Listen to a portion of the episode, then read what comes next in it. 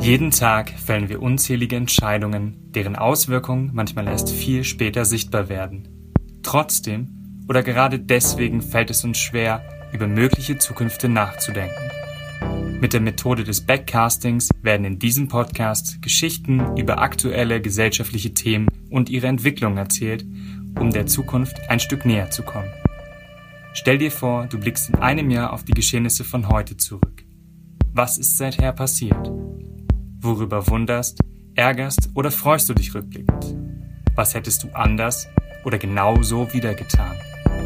Ein Thema, zwei Versionen. Willkommen beim Backcasting Podcast.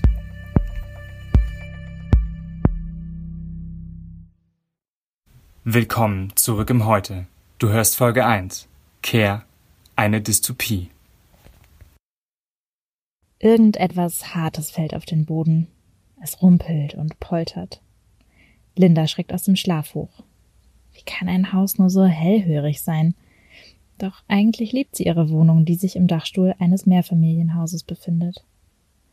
Von Anfang an hat es sie an eine kleine Höhle erinnert, mit den zusammenlaufenden Wänden, dem ausgebauten Giebel, der Lichterkette und den gemütlichen Lampen über dem Bett und dem hölzernen Dielenboden. Ihr Rückzugsort. 19 Uhr 38, 14. Mai 2021 zeigt ihre digitale Uhr auf dem Nachttisch an. Durch einen Spalt dringt hinter den heruntergezogenen Jalousien fahles Abendlicht herein. Bringen es hinter uns, murmelt Linda und schiebt schwerfällig ihre Beine aus dem Bett. Zum Glück hat sie auf dem Heimweg heute Morgen schon die Einkäufe erledigt. Sie war eine der ersten im Supermarkt und inzwischen ist sie auch so routiniert, dass sie kaum mehr als zwei Minuten braucht, bis sie ihren Einkauf beisammen hat. Eine Flasche Mate, eine Banane und zwei Knäckebrote sind alles, was sie für ihre Nachtschicht im Elisabethheim braucht. Am Anfang ihrer Ausbildung als Altenpflegerin hatte sie sich immer noch eingedeckt mit Proviant. Im Nachhinein genauso lächerlich wie damals bei den schriftlichen Abi-Prüfungen. Es ist schlicht und einfach nicht die Zeit dafür da, all das zu essen. Wenn überhaupt Zeit da ist, irgendwas zu essen. Während sie die Lasagne aufwärmt, die sie noch von gestern im Kühlschrank hat, fällt ihr Blick wieder auf den weißen Brief, der auf ihrem winzigen Küchentisch liegt. Gestern hatte sie erneut eine Mahnung bekommen, da ihre Miete nicht fristgerecht beim Vermieter eingegangen war. Das war in den letzten Monaten schon ein paar Mal passiert. Linda ärgerte das tierisch. Sie kratzte bereits jeden Cent zusammen, hatte sogar ihren geliebten Yogakurs gekündigt, um noch weniger Ausgaben zu haben und trotzdem reichte das Geld kaum für die wenigen Lebensmittel und ihre Wohnung. Ohne großen Appetit isst sie die Lasagne und macht sich schließlich auf den Weg zur Arbeit. Das Gesicht noch feucht vom Nieselregen, der seit Wochen wie ein schwerer Schleier über der Stadt zu hängen scheint, kommt Linda um kurz vor 22 Uhr im Pflegeheim an. Dort erwartet sie bereits ihre Ausbilderin, inklusive eines strengen Blicks. Linda, zack, zack, zieh dich schnell um. Ich habe eigentlich schon seit drei Stunden Feierabend und Herr Melanowski wartet auf seine Schlaftabletten. Hier war die Hölle los heute. Ich konnte die Runde nicht mehr fertig machen. Das musst du dann übernehmen, bitte. Und denk dran, in 15 Minuten fängt die Besprechung an. Na wunderbar, denkt Linda und merkt, wie sich ihr Herz klopfen, so hektisch wie die Ansage eben bemerkbar macht. Also alles wie immer. Herr Melanowski ist ein höflicher, sehr zurückhaltender Mann mit schwerer Demenz. Seine zierliche Gestalt verschwindet fast in dem ohnehin sehr schmalen Bett neben dem milchigen Fenster. Zaghaft wendet er sich Linda zu, als sie ins Zimmer hineinkommt. Guten Abend, Herr Melanowski. Na, Sie dürfen heute aber lange wach bleiben. Wie geht's Ihnen? Ein Blick auf ihre Uhr verrät Linda, dass sie in fünf Minuten unten am Besprechungszimmer erwartet wird. Eigentlich keine Zeit für Gespräche, aber Linda weiß, dass es unter ihren Kolleginnen nur wenige gibt, die sich überhaupt noch die Mühe machen. Verübeln kann sie es ihnen ehrlicherweise nicht. Zu ausgebrannt sind sie alle noch von der Arbeit, die schon immer hart war. Aber die Situation hat sich durch Covid-19 noch einmal deutlich verschärft. Eigentlich ein untragbarer Zustand. Aber eine Alternative, die ist eben auch nicht in Sicht. Ich freue mich, dass du da bist, Liebes. Er lächelt Linda mit seinen hellblauen, immer etwas feuchten Augen müde an. Sie setzt sich auf die Bettkante, streichelt sanft seine Hand. Nach außen hin versucht sie ganz ruhig zu sein. Innerlich spürt Linda jedoch, wie der Stress sich in ihr ausbreitet. Ihr Herz klopft schneller, scheint fast zu stolpern. Sie kann nicht schon wieder zu spät zur Dienstbesprechung kommen, zumal sie diejenige war, die um mehr Gelegenheiten gebeten hat, sich untereinander abzusprechen und auszutauschen, nachdem einer Kollegin von ihnen aufgrund einer fehlenden Absprache ein Behandlungsfehler mit Todesfolge unterlaufen war. Davor hat Linda seitdem eine panische Angst. Schnell verdrängt sie den lebenden Gedanken. Ich freue mich auch, Sie zu sehen. Leider kann ich nicht lange bleiben, aber morgen ist Samstag und dann kommt Thorsten vielleicht mal wieder vorbei. Sie versucht zu lächeln. Dem abwesenden Nicken von Herrn Melanowski kann Linda entnehmen, dass er in diesem Moment wahrscheinlich das gleiche denkt wie sie selbst. Schön wär's, wenn Thorsten mal wieder vorbeischauen würde. Aber sie beide wissen, dass das unwahrscheinlich ist. Er war das letzte Mal vor vier oder fünf Wochen da, um sich am Samstagnachmittag mit dem älteren Herrn zu beschäftigen. Seine Besuche sind mit der Zeit immer seltener geworden, obwohl doch eigentlich alles so vielversprechend vor einem knappen Jahr begann. Das Take Care Programm wurde in Kooperation mit einem ansässigen Industrieunternehmen gestartet. Mitarbeitenden wurde es aufgrund von Covid-19 ermöglicht, an einem Tag in der Woche im Altenheim auszuhelfen. Thorsten und seine anfangs sehr engagierten MitstreiterInnen spielten fortan mit den HeimbewohnerInnen Schach, Bingo oder Scrabble organisierten Tanz- oder Musiknachmittage oder gingen mit ihnen spazieren.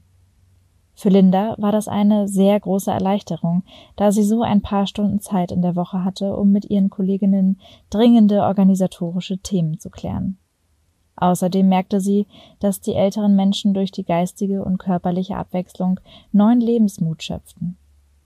Zum ersten Mal in ihrer nun zwei Jahre andauernden Ausbildung erkannte sie den Grund wieder, weswegen sie sich für die Ausbildung zur Altenpflegerin entschieden hatte. Doch nachdem das Unternehmen aufgrund der schlechten Auftragslage nach und nach Mitarbeiterinnen entlassen musste, schlief auch die Kooperation ein. Natürlich hinterließ das auch Spuren bei Herrn Melanowski und seinen Zimmernachbarinnen.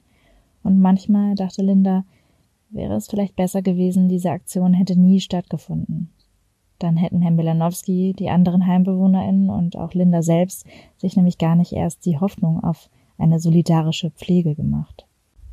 Im gehetzten Laufschritt, den sie sich dank ihres Jobs angewöhnt hat, eilt die junge Altenpflegerin die Treppen des Wohnheims hinunter. Obwohl ihr Kopf voll ist mit Gedanken, fällt ihr der strenge Geruch auf. Ach ja, dieses Thema hätte sie fast vergessen. Dank der temporär geschlossenen Grenzen kommen nicht nur Alten- und Krankenpflegerinnen schlecht bzw. gar nicht mehr zum Arbeiten nach Deutschland. Auch Jobs wie die Reinigung von Altenheimen, für die sich in Deutschland kaum jemand findet, bleiben unerledigt. Linda beschließt, diesen untragbaren Zustand in der Besprechung gleich als erstes anzusprechen. Wenn sie hier schon ohne Ende schuften muss, dann wenigstens nicht mit Uringeruch in der Nase. Ich habe keine guten Nachrichten für Sie.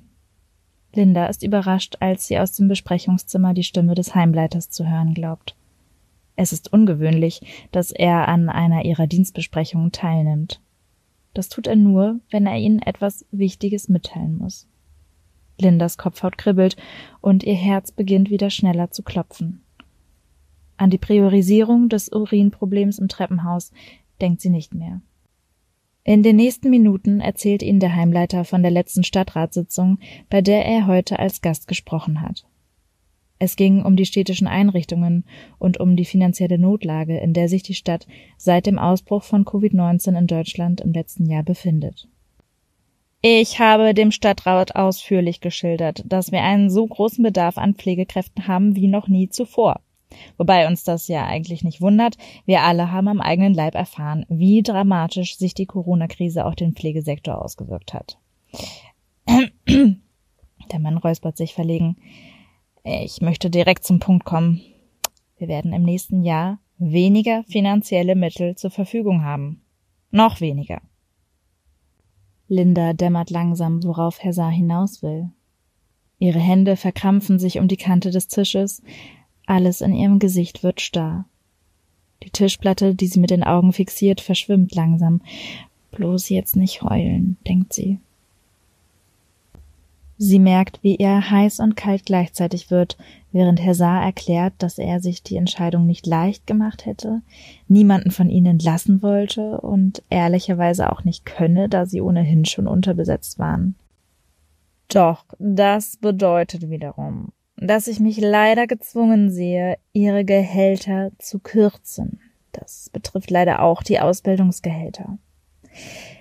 Ich bin mir darüber bewusst, dass bei einigen von ihnen das Gehalt jetzt schon sehr gering ist. Doch ich fürchte, im Moment kann ich nichts anderes tun, als zu hoffen, dass es auch irgendwann wieder bergauf gehen wird. Irgendwann.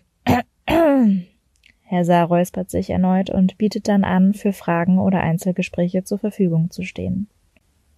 Doch das alles bekommt Linda nur noch mit halbem Ohr mit. Vor sich sieht sie nur den weißen Brief mit der Mahnung. Die Miete für ihre Wohnung würde sie sich nun wohl nicht mehr leisten können.